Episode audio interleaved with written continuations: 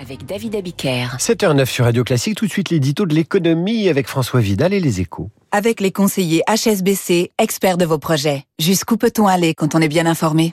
Bonjour François Vidal. Bonjour David. Le régime fiscal de faveur dont bénéficient les locations touristiques type Airbnb va-t-il disparaître? Le sujet divise la majorité, en tout cas.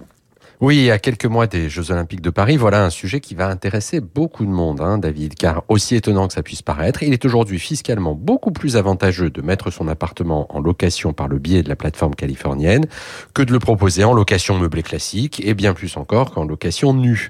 La différence de prélèvement entre les différentes formules peut aller du simple au double et même bien au-delà si on prend en compte les plafonds euh, de, revenus fixés pour chaque mode de location. En clair, il existe aujourd'hui une niche fiscale ainsi les propriétaires à proposer leurs biens sur Airbnb ou d'autres plateformes comparables. En pleine crise du logement, cette situation est absolument incompréhensible, hein, d'autant que l'argument qui la, qui la justifie est plus que discutable.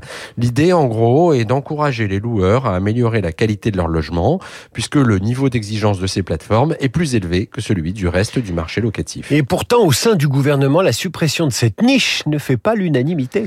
Alors, la volonté de la réduire est unanime, hein, mais c'est vrai que même à Bercy, on souhaite maintenir un écart entre les locations meublées touristiques et les autres, sans doute par peur qu'un alignement ne se traduise par un, par un coût pour les finances publiques.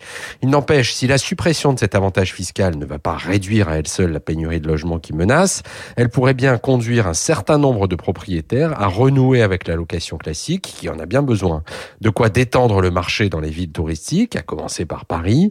Début 2023, Airbnb recensé 750 000 annonces sur le territoire, dont plus de 40 000 pour la seule capitale. Est-il raisonnable que l'argent des contribuables concourt à ce succès? La réponse est non. Merci François Vidal. Un studio vous attend. Hein, demain, Radio Classique, vous pourrez l'occuper pour trois minutes de, de chronique. À demain, Radio